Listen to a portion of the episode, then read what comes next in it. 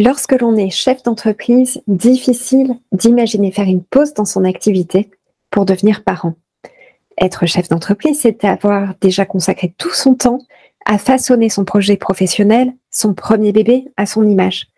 Alors quand vient l'envie d'un projet de parentalité, c'est parfois très compliqué de revoir complètement son organisation, ses habitudes, et de faire de la place pour l'arrivée d'un enfant. Pour certains, c'est aussi la peur de manquer de temps, la peur de perdre ses clients, ou aussi la peur de ne plus avoir de rentrée d'argent. Alors aujourd'hui, je vous invite à découvrir le parcours d'Amandine Lantelme, qui se définissait comme euh, work alcoolique et qui a dû réinventer son organisation pour faire de la place pour l'arrivée de son premier enfant, Antoine. Amandine est aussi globe-trotteuse et nous parle aujourd'hui de Malmö, en Suède, où elle est installée depuis 2020. Et je suis Amélie Richard, je suis business coach finance et vous écoutez Business et moi, le podcast. Sans plus tarder, je vous laisse découvrir l'épisode du jour.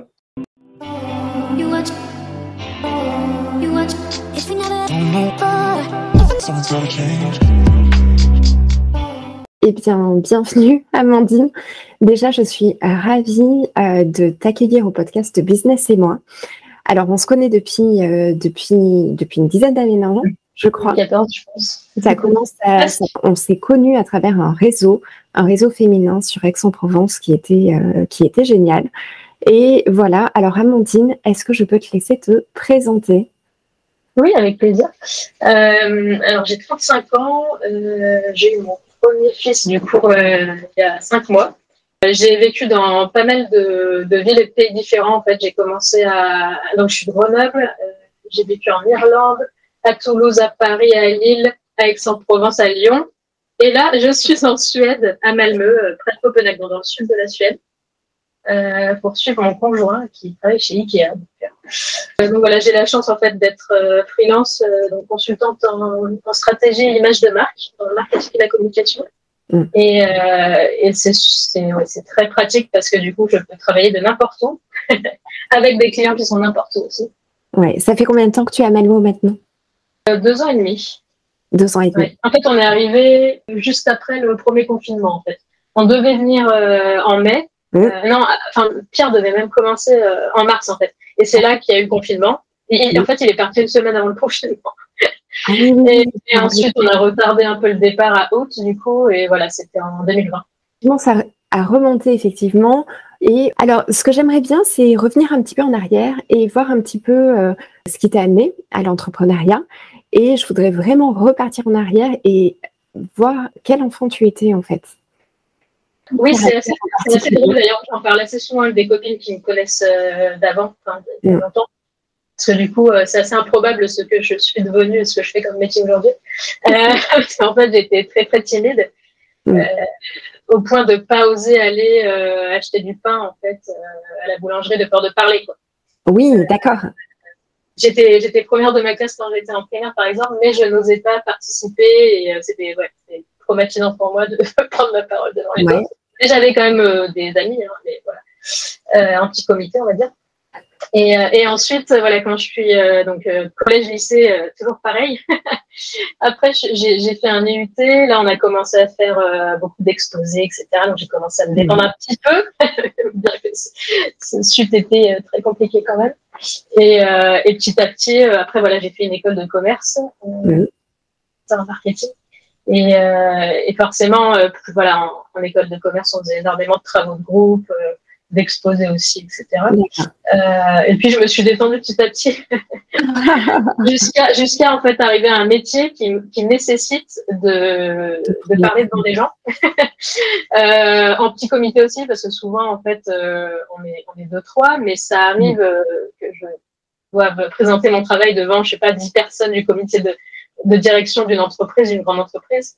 Oui. Et, euh, et aussi, euh, voilà, je suis devenue aussi au fil de l'eau, euh, juste par le biais des connaissances, Ce n'était pas un souhait de départ, mais je suis devenue intervenante en école aussi. Donc forcément, euh, donner des cours devant 35 élèves. Et puis faire des conférences aussi, là, par le biais des réseaux notamment, dans lesquels on s'est connus, mais dans lesquels on interviewait, etc. Donc, finalement, je me retrouve à, à beaucoup parler, ce qui est toujours pas ma force non plus, mais je prends du plaisir dans le sens où c'est ma passion. Enfin, je pars de ma passion. Tu as trouvé ta, ta, zone de confort. Tu avais des idées justement de ce que tu voulais faire plus tard quand tu étais enfant? J'avais ma tante qui était orthophoniste, donc ça m'intéressait, mais c'était, enfin voilà, c'était juste une idée comme ça. Hein, je savais pas trop. D'accord. Euh, j'ai jamais eu de rêve entre guillemets. C'est plus euh, voilà au collège que euh, j'ai fait mon, stage de troisième, je crois, chez elle. Et, et, je trouvais ça hyper intéressant. Et puis ensuite, ensuite comme beaucoup d'étudiants de, qui savent pas forcément ce qu'ils veulent faire, je, je, me suis orientée vers une filière large. Euh, L'IUT qui ouvre la porte à beaucoup de choses, c'était un IUT gestion des entreprises très large dans lequel on pouvait continuer après un master. Mm. Et c'est ce que j'ai fait. Et du coup, euh, en école de commerce, il y a vraiment tous les métiers pratiquement. Donc, du coup, c'était assez large et ça m'a permis de trouver ma voie petit à petit et de me rendre compte que, que j'étais attirée par le marketing. Mais euh, j'ai quand même fait l'erreur au début de m'orienter vers le marketing produit qui nécessitait beaucoup d'analyse de chiffres, de tableaux, etc. Et c'était vraiment pas du tout mon truc. Euh, donc voilà, au bout de deux ans, en fait, voilà, pour moi, il fallait, il fallait que je m'accroche. On m'avait dit oui, c'est dur de travailler. Euh, donc il faut, donc c'est normal que ce soit dur, alors que j'avais la boule au ventre tous les matins, etc. Mm. Et c'est voilà, on m'avait dit c'est normal, donc je me, je me, suis dit ok, bah c'est pas grave. Donc j'en ai fait plusieurs des stages et puis jusqu'à me rendre compte que non, c'était pas ça, euh, mais que le marketing m'intéressait quand même, et donc je me suis orientée vers le marketing stratégique après, mm. plus qu'opérationnel, et c'est là que je suis arrivée à ça, à ce que je fais aujourd'hui. D'accord, ok. Et donc ton début de carrière finalement, euh, tu es parti directement donc sur le marketing de stratégie. Tu as commencé à travailler Oui, du coup, bah, donc en stage, c'était plus marketing opérationnel. Et ensuite, euh, j'ai trouvé un poste à Lille, mon premier CDI à Lille en agence de design, packaging, communication. Mm. Et, euh, et, en fait, j'étais planeur stratégique, donc c'est un métier que je connaissais pas. Mm. Euh, même en école de commerce, on ne le connaissait pas. C'est plutôt un métier de la com. En fait, maintenant, maintenant en école de communication, quand je donne des cours de planning strat, donc c'est plus connu. Mais, mais pas trop en école de commerce quand même. Euh, et, et, donc, euh, euh, le, le, lien en fait entre mon métier d'avant et celui-ci, c'est que je conseillais des clients qui étaient comme moi, chef de produit avant. En fait. Mm. Euh, donc, je connaissais leurs besoins, etc. Et, et je bossais encore beaucoup dans l'agroalimentaire comme, euh, comme dans mes stages, beaucoup sur du design packaging, etc. Ouais. C'était ça le lien. C'est comme ça que je suis arrivée à ce métier. D'accord, ok. Et est-ce que tu peux expliquer concrètement en quoi ça consiste? Euh, oui, en fait, à la base, c'est un métier qui existe beaucoup euh, dans les grandes agences et dans les grandes entreprises euh, pour accompagner des marques qui ont besoin de communiquer de manière différenciante et, et, claire. Et en fait, quand il voilà, quand il y a, quand t'as, je sais pas moi, 100 personnes qui doivent communiquer sur une marque, forcément, tu as intérêt à avoir une communication structurée, une stratégie structurée, que tu saches à qui tu t'adresses, comment, etc. Donc, donc en fait, la stratégie de marque à la base, c'est beaucoup utilisé effectivement dans le B2C, donc les, business to consumer, les grandes marques euh, agroalimentaires, cosmétiques, etc., luxe et autres, euh, parce qu'il y a énormément de concurrence dans ces secteurs-là et que euh, justement il y a beaucoup de personnes qui communiquent, euh, qui doivent communiquer, donc c'est indispensable. Euh, mais mais du coup ce métier-là est arrivé petit à petit en fait dans, dans tous les autres secteurs, donc le B2B aussi, mm. pour des, enfin pour, des entreprises de toute taille et, euh, et, même si on n'est encore pas très nombreux à utiliser euh, ces techniques-là, ces outils-là pour des PME, c'est quand même, euh, enfin, de plus en plus le cas dans le sens où il y a de plus en plus d'anciens planeurs stratégiques, consultants en branding et stratégie de marque qui se lancent à leur compte et qui se rendent compte que, que niveau éthique, c'est beaucoup plus agréable aussi et humain de collaborer avec des petits clients et puis d'aider des projets qui ont plus de sens à émerger, on va dire. Mm. Et donc, euh, donc finalement, mon métier, en fait, c'est d'accompagner les, les, entreprises de toute taille euh, et les entrepreneurs individuels d'ailleurs dans mm. leur euh, définition de la stratégie de, de, différenciation et de positionnement. Donc, quelle est leur valeur ajoutée par rapport aux, aux, autres acteurs du marché et comment concrètement après ils la valorisent au travers des outils de communication. Donc dans le discours, dans le nom, dans, dans l'identité visuelle, le site, etc. Donc tu as commencé finalement à travailler pour des, pour des grands groupes. Derrière, tu, as, tu, as, travaillé directement en agence ou pas forcément Oui, oui. Mm. À Lille, c'était une agence et ensuite à Marseille un petit peu aussi. En gros, pendant trois ans, euh, j'ai travaillé en agence. Donc, pendant deux ans, j'étais euh, chez l'annonceur, comme on dit dans le jargon, dans l'entreprise, euh, donc dans l'agroalimentaire. Euh, la laitière chez la Nestlé et sur Benenet chez PepsiCo. Et j'ai travaillé à Toulouse aussi en stage avant. Mm. Et, ensuite, donc, je suis allée à Lille en, donc là, en CDI pour le coup, en tant que planeur stratégique de l'agence. Ensuite, mm. Marseille. Et c'est là que je me suis lancée à mon compte. Parce qu'en fait, dans ce que j'ai pas expliqué, c'est qu'à part Paris, Lille, c'était assez exceptionnel d'avoir un poste de planning stratégique. Souvent, ils sont à Paris, en fait, les postes stratégiques, parce que euh, parce qu'ils existent que dans les grandes agences. Euh, bon, il y en a un peu à Lyon aussi, mais enfin, c'est pas voilà, il y en a pas beaucoup dans les autres villes. Et, et en fait, euh, en, en, cherchant du coup des, un poste euh, dans le sud, donc nous, on voulait aller à Aix-en-Provence, un projet de vie, et puis il y a une opportunité professionnelle. Mm. Euh, et en, en, arrivant dans le sud, comme beaucoup de marketeurs hein, qui sont à Paris, hein, c'est très très fréquent dans le groupe Les Bonnes Copines, il y en avait énormément. on se rend compte que qu'il y a vraiment pas grand chose. et donc c'est là que j'ai commencé à travailler en tant que chef de projet dans une agence de com, mais c'est pas du tout le même métier, c'est vraiment de la coordination chose que je fais quand même aujourd'hui et que je faisais quand même avant, mais euh, c'était pas la plus grosse partie de mon travail.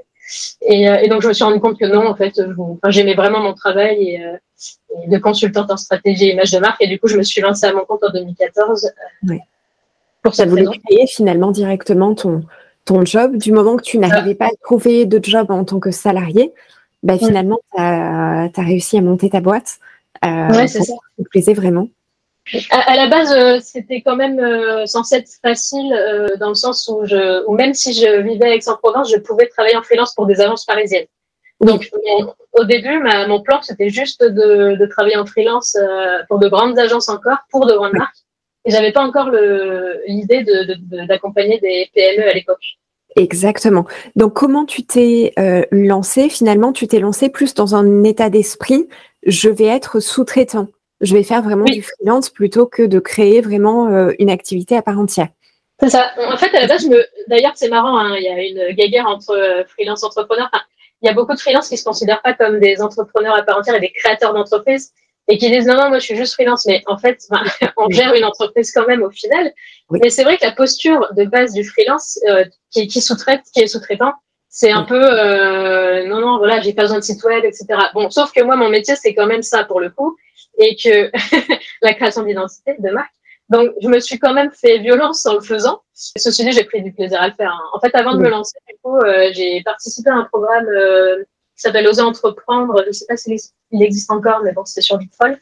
Et, et, du coup, je me suis fait accompagner, j'ai fait mon business plan, euh, j'ai trouvé mon nom, bien sûr, c'était mon métier, créé mon site, etc.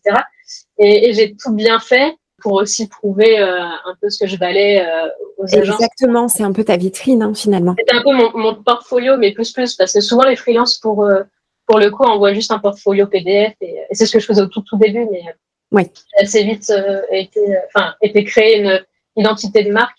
Et même si c'était pas une société au sens où j'étais en micro-entreprise, pour moi, j'étais quand même pas juste freelance quand même et, et, et entrepreneur, et ça s'est vérifié dans le sens où après j'ai changé, enfin on y viendra après, mais j'ai changé de statut. Et effectivement, euh, et le fait de changer de statut n'a pas changé la vision que les gens avaient de moi. C'est, c'est, c'est, c'est le statut, c'est une chose, mais euh, j'avais déjà créé cette identité de société, on va dire, euh, de cabinet euh, avant. Exactement. Et au moment de ta création, est-ce que tu te rappelles, justement, en 2014, dans quel état d'esprit tu étais? Est-ce que tu étais sereine, justement, par rapport au lancement de cette activité? Est-ce que tu te rappelles un peu euh... Oui, je me rappelle. Ce qui est assez étrange, c'est que j'ai jamais eu trop confiance en moi et en même temps, j'étais sûre que j'allais y arriver. J'avais pas vraiment peur de pas trouver et, ça s'est vérifié parce que euh, j'ai envoyé quelques mails aux grosses agences parisiennes, lyonnaises, etc. et j'ai eu des missions assez vite.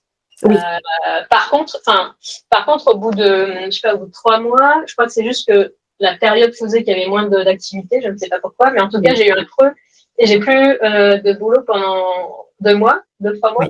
Et, et, là, pour le coup, tout mon entourage m'a dit, ok, bah, trouve un CDI du coup, parce qu'au début, j'avais dit, j'essaye de me lancer en freelance en attendant de voir s'il n'y a pas un poste en CDI super, etc. Et puis, je, voilà, j'étais pas arrêtée totalement sur le fait que je voyais être freelance. Je, je m'étais dit que j'allais tester. Et, euh, et finalement, euh, ouais, donc j'ai eu ce creux d'activité, donc et j'avais pas de budget du tout à la base, hein, j'avais pas de trésorerie, mm. mauvais, très mauvais. je me suis lancée, j'avais rien. et euh, il y a pas l'emploi ou pas? J'avais, alors j'avais quand même l'aide, oui, parce que pardon, parce que j'ai pas expliqué, c'est qu'en fait j'ai eu la chance de profiter d'un plan de départ euh, de licenciement économique de l'agence de Lille à l'époque, alors que je voulais partir en même temps, donc c'était vraiment juste que ça a bien coïncidé. Donc j'ai eu quand même l'aide de, de, Pôle emploi pendant deux ans. Euh, et c'est vrai que tu en as parlé euh, notamment récemment. Mais euh, voilà, ça, ça, effectivement, ça m'a beaucoup aidé. Et c'est juste le, seul problème, par contre, c'est que c'est que entre temps, j'ai quand même euh, bossé un peu. Après, mm. je me suis rendu compte que finalement non. Ensuite, je me suis lancée, mais le temps de me lancer, il me restait plus que quelques mois de d'aide. Et en fait, au moment où j'ai eu le creux d'activité, il allait, j'allais plus rien avoir mm. du tout un mois après. Quoi c'est à ce moment-là que, que j'ai eu le d'activité. Donc là, tout le monde me disait bon bah euh, cherche un CDI. Donc euh, et moi non, j'étais sûre que, ça allait marcher. Et effectivement, ce qui est fou, c'est qu'en janvier, en fait, euh, j'ai plus jamais eu une seule semaine sans projet de ma vie en fait. À partir de ce moment-là, alors qu'avant, oui. Tout s'est débloqué. Est-ce que c'est une, une, histoire de posture et de croyance et je ne sais pas. Oui, effectivement, tu t'es peut-être dit à un moment donné, je, en fait, j'ai pas le choix. Ouais, c'est peut-être ça. Et du moment que tu n'as pas le choix, en fait, tu fais tout pour, euh, pour y arriver. Et l'énergie aussi, je pense, c'est différent. C'est-à-dire que peut-être que même, euh, oui, euh, dans ma manière de me présenter, etc., peut-être que j'étais encore plus convaincue que, et, plus convaincante, peut-être, je ne sais pas. non, complètement. le chemin a été long depuis 2014. Qu'est-ce que tu as comme plus grande fierté depuis que tu es à ton compte? Enfin, Il y a plusieurs choses. bon, déjà, j'avais j'ai été pas mal interviewée bizarrement dans des podcasts alors que c'est pas c'était pas ma démarche à la base c'est c'est le par de mon réseau qu'on me contacte. Et du coup je me voilà je moi je me trouve pas inspirante mais j'ai l'impression que certaines personnes peuvent se dire que je peux apporter quelque chose en termes de partage d'expérience. Donc c'était quand même assez, euh, assez, sympa et j'avais organisé aussi avec Aix-en-Provence pas mal d'afterwork euh, Malte freelance et je donne, enfin, je partageais très très souvent mon expérience et, euh, et, je sais que, que j'ai aidé pas mal de, de freelance à se lancer, même même des concurrents entre guillemets qui sont devenus partenaires. C'est-à-dire ah, que des consultants en branding, futurs consultants en branding m'appelaient en me disant oui, j'aimerais faire comme toi. Comment t'as fait? Ah, et, euh, et, au lieu de me dire ça va être des concurrents, je me suis dit ok avec plaisir. Et en fait, j'ai créé un petit collectif après qui s'appelle Brandstormers avec ces personnes et d'autres euh, concurrents entre guillemets. Et en fait, on est devenus partenaires et maintenant je travaille avec eux. Donc, euh, donc voilà, il y a ça. Ensuite, j'avais eu, euh, j'avais eu un trophée aussi euh, grâce à, à, mes bonnes copines et à Entrepreneurienne, parce que c'est Caroline à l'époque, trophée de l'entrepreneur positif. Pour, c'était pour me remercier entre guillemets de fédérer un réseau dans la région. Hmm. Parce que c'est vrai que je bossais avec énormément de partenaires régionaux à tous les niveaux, que ce soit en graphisme, développement web, photo, produits, euh, objets publicitaires, je pense à smartphone, etc. Enfin, énormément de, de personnes qui étaient notamment dans l'entrepreneuriat aussi. Oui, ouais, ouais, ouais, Et, en fait, c'était ce côté aussi. Euh, enfin, j'ai toujours fait le choix, par contre, euh, je vais aller en reparler après, mais de pas créer de, de société avec des salariés fixes et de pouvoir être flexible sur les personnes avec lesquelles j'allais travailler pour créer des équipes sur mesure selon les projets. Exactement ce qui ne veut pas dire qu'on ne peut pas répondre aux mêmes besoins au final qu'une agence, mais vraiment l'idée c'était de mettre les bonnes personnes sur, euh, le projet. Et aussi, pour moi, de ne pas être que dans le management et dans la gestion euh, d'une entreprise, parce que j'ai beaucoup échangé avec mon ancien chef, euh, directeur d'agence à l'époque, qui m'avait dit bah, que lui, son, sa passion, c'était son métier et qu'il ne pouvait plus trop l'exercer à cause de ça, en fait. Complètement, complètement. Ah, Et justement, le fait d'être toi, donc sans associé, sans salarié, donc euh, vraiment solopreneur comme on appelle également, est-ce que tu as eu des difficultés par rapport à ça? Alors, euh, si j'avais été toujours seule sans partenaire, ouais, je pense que je me serais démotivée. Euh, en fait, quand je suis seule, parce que je l'ai fait beaucoup au début, quand même, travailler seule sur un projet, face à une entreprise parfois dans laquelle tu as justement 10 personnes en face de toi, tu es seule euh, tu as beaucoup plus de pression en fait. Euh, mhm. plus, enfin voilà, je me sentais moins à l'aise, on va dire parfois. Euh, même si justement tu es obligé de te battre encore plus, mais euh, mais c'est moins agréable, on va dire. Et là, je vois la différence maintenant, euh, étant donné qu'on s'en fait quand même plusieurs années, je sais. Mais je collabore beaucoup, beaucoup sur les projets. Mhm. Ce qui est sûr, c'est que je collabore dans tous les cas tout le temps avec un graphiste, souvent avec un développeur web, mais maintenant même aussi sur la stratégie. Euh, la rédaction. Enfin, en fait, je vais faire vraiment appel aux personnes, euh, aux bonnes personnes, aux bons spécialistes euh, sur les sujets que je gère un peu moins ou que j'ai moins envie de, de travailler. et oui, c'est sûr qu'on est beaucoup plus motivé déjà. Et, et, je me sens pas seule du tout, alors que pour le coup, je les vois pas forcément. C'est beaucoup du travail à distance puisque je suis en Suède. Exactement. et même avant, hein, j'étais pas en espace de coworking. Enfin, j'y allais régulièrement, mais, mais pas tous les jours. D'accord. c'est un, enfin, j'ai toujours beaucoup, enfin, très bien travaillé chez moi. Mm. et j'ai toujours détesté les contraintes. Donc le fait d'avoir X minutes à pied, même si c'était pas très très long, ça, ça m'énervait un peu. J'aimais bien être flexible. Euh, et aujourd'hui, j'ai, j'ai jamais ressenti cette, euh, cette solitude que ressentent énormément de freelance, hein, pour en avoir discuté avec eux, parce que du coup, j'ai toujours fait beaucoup de visio, euh, même si ça remplace pas toujours, hein, il, faut, il faut se voir de temps en temps, mais j'ai toujours fait beaucoup de visio, appels, WhatsApp, échanges sur Slack. Là-dedans. tu étais précurseur là-dedans. c'est vrai. Mais, mais oui, avec le, non, mais c'est sûr qu'avec le Covid, ça, ça a accentué ça, mais oui, je le faisais déjà à la base. Et j'ai eu de la chance parce que derrière, justement, tout le monde s'est mis à faire ça et ça posait plus du tout de problème. Euh, mais je fais partie de collectif, tu vois, euh, un Lyonnais. Euh, alors justement, si tu, peux, si tu peux nous en parler un petit peu, justement. alors effectivement, tu as beaucoup de partenaires avec lesquels tu travailles. comment tu fais justement pour les rencontrer à la base? Ouais. alors, il y en a donc, comme Edouard notamment, qui m'ont contacté pour avoir des conseils pour se lancer à leur compte. D'accord. Euh, et c'est devenu un partenaire, donc. Claire, par exemple, c'était par le biais de, de Malte, parce qu'elle organisait aussi euh, des afterworks sur Nice et moi sur Aix-en-Provence. Albina, c'était une ancienne euh, de CDA Design, et j'ai beaucoup travaillé en freelance pour eux, et elle était salariée chez eux, donc on s'est rencontrés comme ça. Fanny, qui est, qui, est, dirigeante fondatrice de, de l'agence Make for You, avec qui je collabore énormément aussi, qui est donc directrice de création à la base, pas stratège, mais justement on est complémentaires. Et donc, euh, donc je l'ai rencontrée sur Facebook parce qu'elle a posté un message euh, sur un groupe de Planner Strat en disant bah, je cherche quelqu'un pour euh, collaborer. Et c'est fou parce que du coup on n'a jamais vécu dans la même ville, mais on a, mais ça fait six ans, je pense, cinq ans qu'on collabore et que ça se passe très très bien. Et, et, et, que et voilà quand on se voit en fait, pour nous on fait partie de la même équipe et de la même agence en fait. Alors que j'ai aussi une activité en dehors, mais mais ça n'empêche pas. En fait. Ah, c'est génial, c'est génial. Donc ça, c'est voilà, ça c'est ces partenaires-là. Après les collectifs, par contre, euh, c'est bah, par le biais de freelance en fait. Ce qui est assez fou, c'est que Brainstormers, donc le collectif que j'ai créé autour de la stratégie de marque, c'est donc mm. des gens qui m'ont appelé, etc.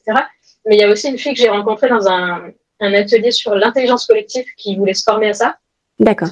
Euh, et qui est devenue facilitatrice en intelligence collective. Et donc, elle, a, euh, elle était en études et elle avait un tuteur. Euh, je l'ai fait intervenir pour monter le collectif Brainstormers en m'aidant avec des outils d'intelligence collective pour qu'on partage nos expériences. Et là, elle m'a fait rencontrer donc son tuteur Christophe. Christophe qui m'a fait rentrer dans le collectif Archipel Pieuset qui était naissant en fait à l'époque. Et donc ce collectif-là, en fait, ce qui est intéressant, c'est que chaque euh, réseau que j'ai euh, apporte quelque chose de différent. Ce collectif Archipel Pieuset, euh, euh, en fait, on œuvre autour de la transformation euh, des, des, des, des organisations au sens large, entreprises, collectivités, etc., vers des modèles plus durables, plus responsables, plus, plus respectueux du vivant au sens large. Mm. Euh, et donc ce collectif précisément euh, m'apporte euh, bah, tous ces projets éthiques et, et, euh, et, aussi des compétences complémentaires que je n'ai pas justement pour aller plus loin. Donc quand j'ai un client et que je bosse sur le branding, euh, ce qui est intéressant c'est que ils peuvent être spécialistes, je sais pas moi, d'économie circulaire, du, du, enfin du biomimétisme, de plein de choses très très larges pour le coup qui, euh, qui peuvent apporter quelque chose d'autre à mon client et, et, pour aller plus loin dans, bah, dans un modèle plus vertueux, on va dire. Et je fais partie aussi, euh, donc ça c'était ma seconde famille comme je dis tout le temps à Lyon, bien que je l'ai, enfin voilà, on se voyait pas forcément tout le temps, hein, mais on fait beaucoup de, on appelle ça des rituels en visio chaque semaine, on parle beaucoup sur Slack. Euh, bon, bien sûr, depuis mon congé maternité, j'ai mis en pause, mais mais je vais y revenir. et, euh, et, je fais partie aussi d'un autre collectif, euh, là c'est plus récent, euh, Digital Green Tourisme. là pour le coup, c'est toujours green, donc voilà, on est encore sur, mmh. sur des projets éthiques, mais autour du tourisme. Euh, et là, c'est par le biais d'une ancienne cliente qui est devenue une amie d'Aix-en-Provence, Virginie, qui m'a fait rentrer dans, dans ce collectif, alors qu'au début, voilà, je lui avais dit non, mais j'en ai trop. je ne pouvais pas arriver à gérer et tout, mais, mais c'est intéressant. Enfin, Là, en ce moment, on essaye de répondre à des appels d'offres euh, autour du, marketing territorial. Euh, tu vois, comment apporter, comment valoriser un territoire au travers de son image et puis, euh, et puis de la, enfin de, d'une stratégie touristique aussi plus, plus responsable. Ok, ok, ok. Donc ça, c'est hyper intéressant parce que finalement, même si tu exerces seul, tu arrives à être ultra entouré et à créer mm. finalement les opportunités. Tu me disais tout à l'heure, tu as créé également euh, euh, des réseaux où euh, tu faisais des, rencontres avec Malte. ça n'a jamais été réfléchi. Ah, ça a toujours été. Je sais, enfin, comment dire c'est fou parce que ça a toujours été tout intuitif, mais j'imagine que dans mon cerveau, il y a des liens qui se faisaient que inconsciemment, tu vois.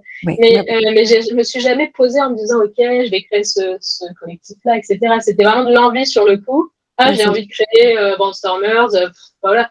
Euh, je commence petit, puis on verra, ce que ça donne. Et, euh, et, à chaque fois, ça a été juste de l'intuition et au final, de la bonne intuition dans le sens où, comme je le disais, j'ai vraiment jamais manqué de projet, même, on en reparlera sûrement, mais après le projet maternité en revenant. Ouais, ouais, ouais, ouais, ouais.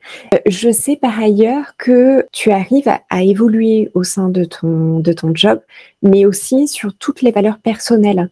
Tu fais pas mal de formations à côté de ça. Oui, c'est vrai qu'on en a fait une ensemble. Ça a commencé chez Entrepreneuriel quand les professionnels du bien-être et du développement personnel m'ont demandé de les accompagner. Et elles n'avaient pas forcément beaucoup de budget, donc je leur ai, comme j'étais intéressée par ces sujets, j'avais commencé à faire des échanges de services. Oui. Euh, donc avec Perrine notamment et Julie, euh, euh, sophroanalyse et euh, hypnothérapie. Euh, et du coup, c'est là que j'ai commencé à, à, travailler sur moi. Mm. Et, et, bien sûr, quand tu commences à tirer le fil, bon, j'avais énormément de choses à travailler, bon, comme beaucoup de personnes, mais en tout cas, c'était finalement, je me suis rendu compte que voilà, ça n'allait pas juste être le temps d'un échange de service et qu'il fallait que je continue après. Euh, donc j'ai beaucoup fait d'échanges, même avec des coachs aussi. Euh, j'ai pour le coup là, la formation PNL, euh, c'était avec c'était un échange de service au début. Et finalement, ouais, voilà. Donc j'ai découvert plein, plein, plein, plein de disciplines. j'ai commencé à faire du yoga aussi, donc ça va un peu, enfin c'est un peu tout dans, dans la Ça te, ça te permet de trouver ton équilibre? Bah, À la base, j'ai, c'est-à-dire que j'ai toujours eu du mal à, à m'arrêter de travailler. Euh, je, je, travaille beaucoup trop. Euh, Je regrette pas parce que c'est grâce à ça, sûrement, j'imagine que, qu'aujourd'hui, je peux me permettre de moins le faire. Mais, euh, mais j'ai quand même euh, frôlé le burn-out plusieurs fois en, au début, les premières années. Ouais. Et, euh, et j'arrivais pas forcément à dire non, en fait, alors pas parce que j'avais envie de gagner beaucoup, hein, c'est, juste que tout, tout m'intéressait euh, qu'en plus je me sentais super utile et que euh, au travail. Et, et, et, que j'étais reconnue et que je pense que côté ego, tu vois, enfin il y a des choses qui, ah, qui sont valorisantes qu'on n'a pas eu, je sais pas euh, pourquoi, hein, parce que j'ai une enfance heureuse à la base, mais en tout cas il y a des choses comme ça qui, euh, qui viennent combler un manque, j'imagine. Et, et, donc j'étais un peu work, work alcoolique, workaholic, on dit. Euh, et, et, euh, et, en fait, oui, j'ai commencé à vouloir un peu ralentir euh, lors du décès de mon frère en 2016, déjà. Euh, bah, parce que j'avais pas le choix aussi, mais, euh, mais euh, voilà, j'ai ressenti le besoin de ralentir à ce moment-là. Et puis, et puis j'ai eu des signaux que mon corps m'a envoyés, bah, justement après le décès de mon frère, mais c'était pas que lié à ça. une tendinite d'Achille que j'avais déjà eu dix ans avant, qui est pas, enfin vraiment, qui, qui m'a obligé à prendre des béquilles tellement c'était fort. Euh, pendant des mois, des mois, il y avait, euh, j'avais des problèmes, euh, enfin j'ai toujours, mais un peu moins, j'avais des problèmes d'estomac, de dos, enfin tous les maux en fait liés au stress habituel. Et, et, donc voilà, c'est c'est grâce à ça que j'ai commencé à m'intéresser à ça. Et même si ça n'a pas marché tout de suite entre guillemets, enfin l'efficacité forcément elle n'a pas été là tout de suite, mais mais petit à petit j'ai commencé à à prendre, enfin à trouver un équilibre meilleur et, et effectivement grâce notamment au yoga Et puis il y a des petites choses toutes bêtes comme euh, euh, tous les soirs euh, avant de dormir, noter les trois choses positives qui sont passées dans la journée. Super, arrive à t'y tenir. ouais, en fait, ce qui est bon, par contre, ce qui est compliqué, c'est que souvent, je m'y tiens quand ça va pas trop. Et dès que ça va, je lâche un peu.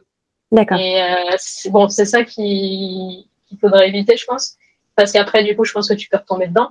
Mais euh, mais oui oui du coup euh, en, fait c'est surtout pendant ma grossesse que j'ai j'ai pas eu le choix du tout tellement j'étais euh, mal en fait et stressée. Et donc j'ai tellement pas eu le choix que, que là pour le coup j'étais vraiment obligée de méditer tout le temps quoi. Enfin plusieurs fois par jour et, ah mais c'est bien. Ce qui m'a appris à, à, avoir une régularité et je pensais pas en être capable et finalement Bon, c'est super, c'est super. Et justement, ton désir, enfin votre désir à, ton conjoint et toi de d'avoir un enfant, comment tu as réussi à déjà le réfléchir euh, par rapport à ton entreprise? Est-ce que tu as réussi à laisser de la place et à te dire, je vais faire une place pour un enfant euh, dans toute cette aventure? Alors à la base, euh, celles qui m'écouteront pourront confirmer. J'en parlais à toutes les femmes qui avaient un enfant freelance en leur disant mais comment vous faites? C'est la galère. Donc je pensais que c'était pas possible. Enfin, j'avais envie d'avoir un enfant dans le principe, mais je me voyais, je voyais pas comment. Parce que je, je travaillais, euh, je sais pas, 10 heures par jour. Enfin, le week-end, des fois, le soir, jusqu'à 3 heures du mat. Mm. Euh, à l'époque, c'était un peu n'importe quoi. Euh, donc, euh, donc, effectivement, je voyais pas trop comment ça allait être possible, alors que mon conjoint en voulait depuis un moment. Et, euh, et il me disait, mais c'est pas possible, là, tu, tu vas pas y arriver à, gérer, effectivement. Mm. Et, et, et, en fait, bon, c'est donc malheureusement, on a mis longtemps à, à y arriver, puisqu'on a dû faire film au final. Ouais, ouais, ouais. Euh, mais j'imagine que, comme toujours, euh, la vie fait les choses bien aussi, dans le sens où peut-être qu'avant, j'aurais pas été prête euh, à lâcher. Alors que là, j'étais arrivée à un stade de mon entreprise au bout de sept ans, euh, dans lequel je me sentais vraiment à l'aise sur, dans, dans l'idée de m'arrêter plusieurs mois. Mm. Et je savais, j'étais vraiment sereine, je savais très bien que j'allais retrouver des clients derrière par le biais de mes partenaires qui allaient pas me lâcher. Hein. J'avais, j'avais confiance en eux. C'est vraiment pas évident ce moment, effectivement. Tu, toi, tu dis, tu es passé par une FIV. Euh, bon, après, tu as des raisons médicales parfois qui, qui en font venir jusque-là, mais tu as l'aspect psychologique aussi qui est hyper important. Moi, je vois pareil, euh, on a mis euh, deux ans, deux ans et demi pour avoir petit Lucas, mais derrière, c'est le jour où j'ai démissionné, en fait, de quand je bossais, que véritablement je suis tombée enceinte. Donc, des fois, l'aspect psychologique, encore plus quand on est entrepreneur, puisqu'en fait, c'est un bébé que tu mets en route. Euh, ton entreprise, voilà, tu la façonnes, tu y passes beaucoup de temps. Donc, des fois, c'est pas évident de d'arriver à faire une place, en fait, là, là-dessus. oui, c'est sûr qu'à la base, euh, je n'avais pas du tout la place. Après, il y avait des problèmes médicaux, comme tu dis. Mais euh, il y a les deux. les médecins nous avaient dit il y a des soucis médicaux, mais c'est pas impossible non plus. Et, et, il faut se laisser le temps de cerveau disponible. Et puis, oui, euh, que le corps, entre guillemets, soit réceptif à ça, alors que moi, j'étais vraiment toujours dans le boulot et, et, je prenais pas de temps, à part quelques fois en vacances, de lâcher. Quoi. Et justement, toi, il y a eu un déclic par rapport à l'organisation. Est-ce qu'à un moment, tu t'es dit, bah, je vais pouvoir m'organiser et faire appel justement à mes partenaires euh, pour la période du congé maternité? Comment comment En fait, ce qui est fou, c'est que ça faisait des années hein, que j'avais ces partenaires-là et que je, et que je leur disais euh, que j'allais les faire bosser parce que j'avais besoin, etc. Et je le faisais jamais. euh, là, je fais une petite dédicace à Claire qui disait mais pourquoi elle fait pas appel à moi? Juste parce qu'en fait, j'étais tellement prise dans le quotidien et dans dans cette course en fait euh, frénétique, tu vois, que je, je, ne pouvais même pas prendre le temps de réfléchir à qui je peux mettre sur le projet pour m'aider, tu vois. Donc le côté, j'arrivais même pas à déléguer tellement j'étais dedans en fait. Euh, parce que je devais bosser jusqu'à 3 heures du mat pour finir pour le lendemain et que je pouvais, j'avais pas le temps du coup de, de demander à quelqu'un de le faire. Exactement. Euh, et donc, euh, je sais plus comment ça s'est fait, mais je pense que c'est donc dans Brainstormers, là, le petit collectif, que petit à petit, donc on parlait, on parlait, on parlait, et puis à un moment, euh, j'ai fait appel à un. Euh, quelqu'un, l'un d'eux aussi a fait appel à moi sur un projet. Je me suis dit, ah, bah, c'est faisable. Et puis petit à petit, j'ai commencé à le faire, et effectivement, euh, heureusement que j'ai commencé un an avant, je pense, euh, du coup, le congé maternité, enfin même un peu plus. Parce que le temps que ça se mette en, ça se en place, euh, d'avoir l'habitude de travailler ensemble et tout, je pense que. Ouais. Mais ça, c'était donc en amont. Euh, Là, je ne savais pas que j'allais euh, tomber enceinte à ce moment-là. Voilà. Dans l'amont, je me préparais. Tu avais quand même le projet de naissance. Oui. Et effectivement, tu, tu, tu, essayais de mettre en place l'organisation. Oui, du coup, je savais que, qu'il, fallait que je ralentisse. C'est hyper intéressant, effectivement. Tous ces partenaires, comment tu as réussi à les présenter un peu à tes clients? Comment tu as fait pour euh, te dire, à un moment donné, vous n'aurez pas euh, Amandine en face mm. de vous, mais vous aurez une équipe que j'aurais choisie? En fait, moi, j'ai déjà toujours été très cash, un peu trop euh, pour certaines personnes, à tous les niveaux. Donc, du coup, je dis tout à mes clients, même pour le perso, du coup. Tant pis, hein, c'est comme ça. Et puis, bah, ça ne les dérange pas. Du coup, je pense que j'attire les clients qui me ressemblent aussi. Exactement. Mais, mais du coup, oui, j'ai, enfin, j'ai eu, en fait, dès la FIV, j'ai eu un problème déjà hyperstimulation qui, qui a nécessité une petite hospitalisation. Ensuite, j'ai eu plein de contractions. Euh, bon, très certainement lié au stress aussi, mais enfin bref, et à ma nature de base, mais en tout cas très très forte à partir de janvier jusqu'à mai, quoi. Et clairement, je pouvais plus faire de visio pendant longtemps. Enfin, c'était très compliqué. Euh, et donc, euh, donc j'ai été obligée en fait de dire ça à mes clients et de leur dire mais vous inquiétez pas, on fait partie d'un collectif euh, Brainstormers euh, euh, avec des, des, des, partenaires qui font le même métier, on, on, a l'habitude de travailler ensemble, etc. Et en fait, c'est comme ça que, que du coup, je les ai présentés petit à petit. Euh, et, j'avais même fait un post sur LinkedIn alors que tout le monde me disait non, mais tu vas pas présenter des concurrents quand même, euh, après plus personne va t'appeler. Et si en fait j'ai présenté tout le monde euh, un par un en disant les forces de chacun. Parce qu'en fait, en réalité, on n'a pas exactement les mêmes profils et on a des forces complémentaires. Et j'ai envie de dire que si un client, si un prospect veut aller plutôt travailler avec l'un d'eux, tant mieux. et puis de toute façon, il me renverra la balle à un autre moment. C'est ce qui se passe. Mais voilà. Et, au final, ça s'est, enfin, ça s'est bien compris, tu vois, alors que ça peut paraître bizarre de dire, euh, ah bah, je travaille avec des concurrents, mais c'est parce que c'est pas des concurrents, en fait. C'est juste des, des pairs, en fait. Ah, des partenaires. Des partenaires directement. Et alors, il y a beaucoup d'entrepreneurs qui, euh, qui voudraient se lancer et qui ont le projet euh, de devenir parents également et qui se posent la question financièrement, comment ça se passe? Alors, toi, effectivement, tu sais ce que tu disais tout à l'heure, tu es passé du régime micro au régime euh, entreprise. Donc, tu es en URL depuis 2018, hein, je crois. Donc, quatre ans après t'être lancé, c'est bien. Derrière, il faut savoir qu'effectivement, euh, euh, le statut maintenant des entrepreneurs est aligné depuis 2020 au statut des salariés. Toi, comment ça s'est passé financièrement? Tu as réussi à anticiper les choses? Déjà, j'ai réussi à changer de statut parce que je commence à dépasser le plafond et, et que j'avais beaucoup de charges parce que je me dépassais beaucoup. Euh, ce qui est plus trop le cas. Euh, à l'époque, en fait, euh, je enfin voilà, ça se faisait comme ça aussi à l'époque. Hein, je bossais beaucoup à distance, mais ceci dit, je me déplaçais énormément à Paris, Lyon, et puis ensuite quand j'étais à Lyon, à Aix, genre toutes les deux semaines, quoi. Exactement. Ouais. Donc j'avais j'avais des frais d'hôtel, de déplacement de train, etc. et donc plus tu as de charges, etc. Enfin voilà, plus, plus c'est mieux c'est de, de, de, changer de statut et de passer un Complètement. Ça te permet de Donc, euh, ce calcul-là, voilà, j'avais demandé à ma comptable, bien sûr, de, mm. calcul pour vérifier que c'était euh, c'était viable. J'aurais pu continuer à rester, je pense, en micro-entreprise si j'avais eu euh, un peu la flemme, entre guillemets. Hein. Ça aurait été possible. Mais, euh, mais là, je voulais justement ne plus avoir de contraintes psychologiques aux dépenses. Et, et, je voulais pouvoir me dire, OK, je vais prendre un hôtel, parce qu'en fait, au début, j'allais dans des hôtels pas chers. Je me suis retrouvée à un moment dans un hôtel de routier à Aix-en-Provence. Le, le, cadenas ne fermait pas, enfin, la, la, la oh, euh, D'accord. Et, franchement, euh, voilà, euh, juste pour faire des économies. Et en fait, le, la semaine d'après, je me suis dit, OK, non, en fait, je vais investir comme tout le monde, comme les vrais consultants qui, qui, qui ont 50 ans, qui, euh, qui, faut payer leur, leur, euh, leur, service plus cher. Je vais augmenter un petit peu mes tarifs et puis euh, et, et, je vais me prendre des vrais hôtels parce que le confort c'est important, surtout que je bossais tard en plus. Exactement. donc, quand tu quoi. Mm.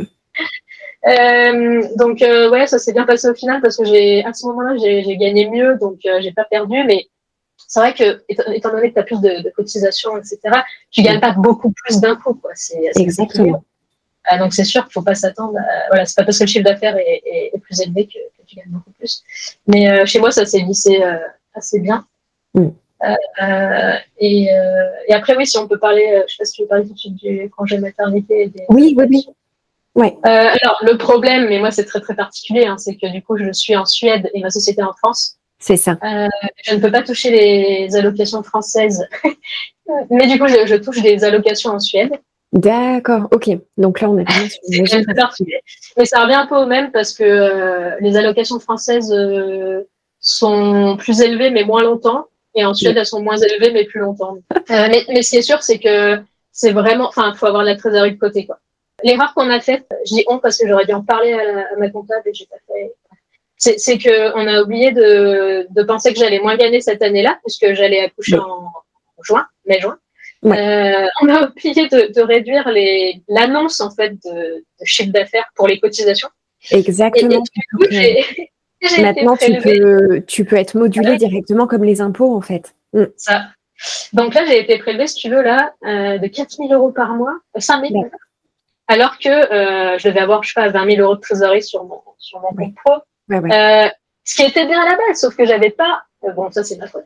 Il y avait pas anticipé que j'allais être prélevé d'autant et d'un coup, je me suis rendu compte. Après, j'ai appelé la comptable, elle a, elle a donc réajusté. Mais euh, voilà, c'était quand même chaud. Quoi. là, je suis à, là, j'ai assez peu sur mon compte à cause de ça.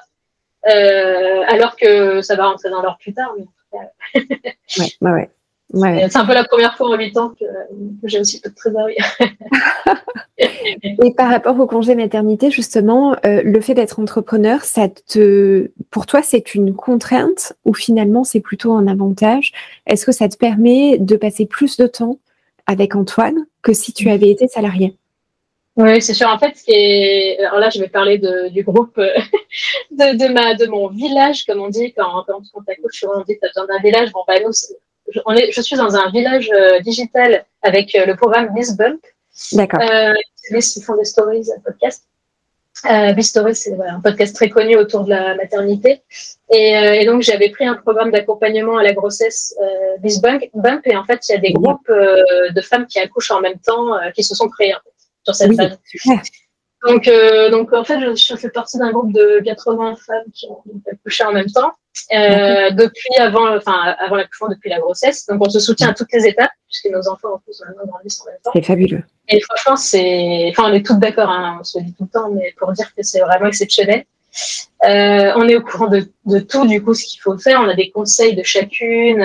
Euh, on se soutient psychologiquement euh, parce que c'est quand même pas facile tous les jours. Et, enfin, ouais, c'est vraiment euh, génial. génial. Et, et, donc dans ce groupe-là, en fait, il y a beaucoup de salariés forcément. D'accord. Et, euh, et, et, les pauvres, en fait, il y en a au bout de trois mois, deux mois et demi, donc qui ont dû mettre euh, leur bébé à la crèche et qui n'étaient pas du tout prêtes. Euh, la plupart n'étaient pas prêtes, d'ailleurs, et c'est normal, c'est très tôt. en Suède, en fait, il y a un an de congé, 480 jours de congé parentaux à se partager. et il y a crèche et d'assistante maternelle avant un an, parce qu'ils qu'ils considèrent que l'enfant avant un an n'est pas prêt à se décoller de ses parents, j'imagine. D'ailleurs, le l'OMS recommande ça aussi. Euh, et donc en France, c'est bien évidemment euh, le contraire. donc euh, donc c'est hyper tôt. La, la plupart euh, des, des, mères ont très mal vécu ça. En plus, elles dormaient pas. En fait, souvent tu mets tout le temps à la crèche et genre le, le, le quatrième mois, c'est le pire parce que tu as la régression du sommeil qui arrive et c'est en même temps. Enfin, c'est super dur. Quoi. Et, ah et, en plus, depuis qu'elles sont à la crèche, bien évidemment, elles ont chopé la, leur bébé et elles ont chopé tous les virus de l'hiver. C'est un carnage. Moi, j'y échappe du coup. ah, mais complètement, complètement. Hein. Ouais, Donc c'est vrai que pour le, enfin ça me donne pas trop envie. Après là je parle des points négatifs de ça qui me fait dire que j'ai vraiment beaucoup beaucoup de chance. Euh, j'ai quand même un, un, pendant un peu négatif qui est que du coup je peux rien faire pour moi. Hein. Euh, je fais très très peu de choses pour moi. Hein. J'ai pas repris de sport, euh, d'activité seule, etc. En même temps, euh, salarié, je pense que on est toutes pareilles là-dessus. Ouais, c'est sûr. Bah, y en a... Ouais, c'est sûr. C'est pas forcément mieux en fait. Euh, mais en tout cas, c'est, ouais, d'un côté, d'un côté, comme j'ai pas de mode de garde, c'est pas facile parce que du coup, je suis censée trouver des solutions. Enfin, à la base, je m'étais dit bon bah peut-être que je vais attendre jusqu'à janvier pour avant de retravailler ou voir plus, hein, puisqu'on n'a pas de mode de garde. Mais en, mais en, fait, Pierre, comme il est en télétravail et que il y a quand même, euh, il n'a pas des visios tout le temps. Enfin, il, peut mm. adapter son planning aussi, travailler plus le soir, etc. Du, du coup, euh, pendant mes visios à moi, donc c'est très compliqué de s'organiser, mais pendant mes visios, il faut que je demande son planning pour pouvoir euh, faire en sorte qu'il garde Antoine. Euh, clairement, c'est pas possible tout le temps. Il y a des visios que j'ai faites euh, avec des clients et des partenaires, désolé pour eux, euh, avec Antoine à côté. Parfois, il pleurait, parfois pas du tout, hein, ça dépend. je, je, pense que là-dessus, effectivement, les gens ont beaucoup euh, changé depuis, le, depuis le confinement et qu'on est beaucoup plus tolérant qu'avant. Ah oui, oui. Franchement, j'ai eu aucun client ou prospect qui m'a dit que ça le dérangeait. Parce que j'ai prévenu tout le temps, hein. j'ai expliqué. J'ai même prévenu en disant je suis même pas sûre de pouvoir vous accompagner sur ce projet-là parce que non, non, non. Et la personne m'a dit, si, si, il n'y a aucun souci, je suis sûre que tu peux le faire. donc, euh, donc voilà, j'ai même une partenaire qui était, euh, que j'ai rencontrée à Marseille et qui est maintenant au Québec. Et elle m'a dit aucun souci. Ouais. Bref. Euh, donc non, j'ai pas eu de souci. Après, euh, j'ai la chance, enfin, moi, j'ai vraiment la chance de faire un métier euh, qui, qui, nécessite juste l'accès à une connexion. Tu vois, je, je peux rédiger un texte, des noms sur mon téléphone euh, de n'importe où. Je suis pas obligée d'être devant l'ordi, euh, posée sur le bureau, tu vois. Donc, euh, si c'était pas le cas, je pense que ce serait très très très compliqué pour ouais, ouais. Donc, euh, j'ai vraiment de la chance d'être flexible. Et depuis que tu es devenue maman, est-ce que tu as revu un peu ton positionnement par rapport à ton entreprise? Est-ce que tu as un petit peu plus de lâcher prise? Alors c'est vrai que là, tu reprends euh, petit à petit, mais est-ce que tu sens que euh, euh, tu réagis quand même différemment? Est-ce que quelque part, tu aurais revu tes priorités ou pas encore? Oui, oui totalement. je suis aussi passionnée. En fait, j'ai pas eu d'obligation de reprendre pile il y a un mois et demi. C'est mm. en fait, d'ailleurs, je l'ai dit à personne. En fait, euh, quand, quand, les gens me demandaient quand j'allais reprendre, je disais je ne sais pas. Et d'un coup, sans le dire à personne, euh, j'ai eu envie de reprendre parce que j'ai commencé à échanger avec des partenaires et à parler de, de, de ma passion, de mon métier. Quoi. Et là, je me suis dit, oh, bref. Et, et, en fait, ça s'est fait petit à petit. Ils m'ont mis sur des projets, même sans qu'on se le dise euh, vraiment. quoi. Enfin, et au final, euh, voilà. surtout qu'il y a eu des projets qui m'ont attendu, alors pas forcément volontairement, mais des projets qui ont été ralentis, qui au final se sont fait que maintenant, notamment sur la parentalité. Euh, et qui devait se faire à la base en juin et, et normalement je devais pas le faire. Euh, et en fait finalement ça s'est fait donc je me suis dit bah c'est super intéressant je vais le faire. Euh, Fanny avec avec qui je travaille beaucoup donc euh, qui me disait bah je t'attends mais euh, pas de souci hein, dis-moi mais tu vois bah, j'ai eu envie de, de, recommencer petit à petit mais, mais sans me mettre de pression côté trop enfin côté deadline parce que bah, je, je, suis quand même un peu plus lente mm. et, et, et en quantité aussi il faut que je fasse attention. Mais euh, pour l'instant, ça se goupille bien. Et, euh, et, oui, mes priorités, clairement, elles sont revenues dans le sens où euh, je, je, suis plus stressée déjà euh, par le boulot. Alors que par ailleurs, ça pourrait l'être parce que côté organisation, euh, c'est pas si facile. Bien sûr. mais ouais, ouais, non, c'est vrai que j'ai pas de stress par rapport à ça. Et, et oui, de toute façon, en fait, t'as juste pas le choix. Donc, j'ai même pas à réfléchir à me dire comment je. Enfin, c'est juste qu'en fait, quand le bébé pleure à côté, euh, bah, t'es obligé de t'en occuper, quoi. Donc, euh, voilà, vaut mieux prévenir, en fait, pour être plus à l'aise, vaut mieux prévenir les partenaires et les clients avant, en disant, euh, voilà, si à un moment je te réponds pas à ce moment-là, bah, désolé, c'est juste que je peux pas faire autrement. Oui, complètement, complètement. Et pour l'année 2023, comment tu as prévu euh, l'organisation, justement? Euh, Du coup, j'aurais pas de mode de garde avant juin. Euh, donc, euh, bah, je vais continuer pareil, du coup, là, avec Pierre qui va de plus en plus, je pense, garder en forfait. On va mieux, de mieux en mieux s'organiser, je pense. Mais, mais oui, c'est pas toujours facile, mais en tout cas, on essaye. Mais, mais oui, je pense que ça va le faire comme ça. Il faut juste que, que je fasse attention à pas prendre trop, trop de projets comme avant, parce que c'est possible que je retombe dans mes travers aussi quand même. Ouais. Est-ce que finalement, l'arrivée d'Antoine euh, t'oblige quelque part? On en a parlé tout à l'heure par rapport à tes partenaires auxquels tu, tu fais appel maintenant. Euh, est-ce que ça va t'obliger encore plus à revoir l'organisation de ton entreprise, euh, peut-être pour euh, atteindre une étape en plus mmh, ouais. c'est vrai qu'à la base, j'ai toujours dit non, non, je veux pas trop sous-traiter, je veux pas. Enfin, je veux. Enfin, voilà. Je disais non, moi, je vois un peu seul, puis si j'ai besoin d'aide là-dessus, mais voilà là, en fait, c'est ouais, ouais, c'est sûr que comme je, je, ne vais pas pouvoir euh, bosser autant, c'est sûr, je ne veux pas dans tous les cas autant qu'avant. Je ne pourrai jamais atteindre le même chiffre d'affaires si je garde mes tarifs à ce prix-là, qui sont, enfin, comme je travaille beaucoup pour des entrepreneurs solo et des TPE, PME, clairement, ils sont accessibles, hein, même si euh, pour eux, c'est déjà beaucoup, mais voilà, très accessible par rapport à, à d'autres qui travaillent pour des grands groupes. D'ailleurs, j'ai pas les mêmes tarifs forcément pour des grands groupes. Euh, mais je, je, enfin, il va falloir dans tous les cas que je choisisse des projets plus rentables, euh, pas forcément mieux payés, mais en termes de temps passé perçu, quoi. Tu vois, si je sens que ça va être un truc sur lequel je vais rien gagner, bah malheureusement, euh, je vais pas toujours pouvoir dire oui. C'est ça. Et, et, côté organisation, oui, c'est ça, sélectionner les projets qui me plaisent le plus aussi, surtout. Oui. Et, et aussi, oui, beaucoup, je pense euh, renvoyer vers mes partenaires, que ce soit pour de l'apport d'affaires si je peux pas le prendre, euh, ou, euh, ou, que le partenaire, là c'est ce qu'on est en train de faire, prenne le projet lui, mais me fasse travailler un petit peu dessus. Bon, super, super. Tes prochains objectifs pour 2023, 2024 euh, reprendre à titre personnel reprendre le yoga et tu vois essayer d'arriver quand même à, à mieux m'organiser et je pense que c'est faisable euh, ne mhm. serait-ce qu'une demi-heure par jour le matin tu vois par exemple oui. Euh, et oui, essayer d'avoir une routine plus, un peu plus régulière, même si j'ai jamais aimé la, routine à la base. Euh, et, que j'ai toujours aimé la flexibilité et, et, et, pouvoir changer chaque jour ce que j'allais faire. Mais là, aujourd'hui, je ressens quand même le besoin peut-être d'avoir des choses un peu plus fixes, surtout que les siestes commencent à se, à se mm. figer sur les mêmes horaires, ce qui était pas le cas avant. Et même si ça se décale un peu, n'est-ce pas?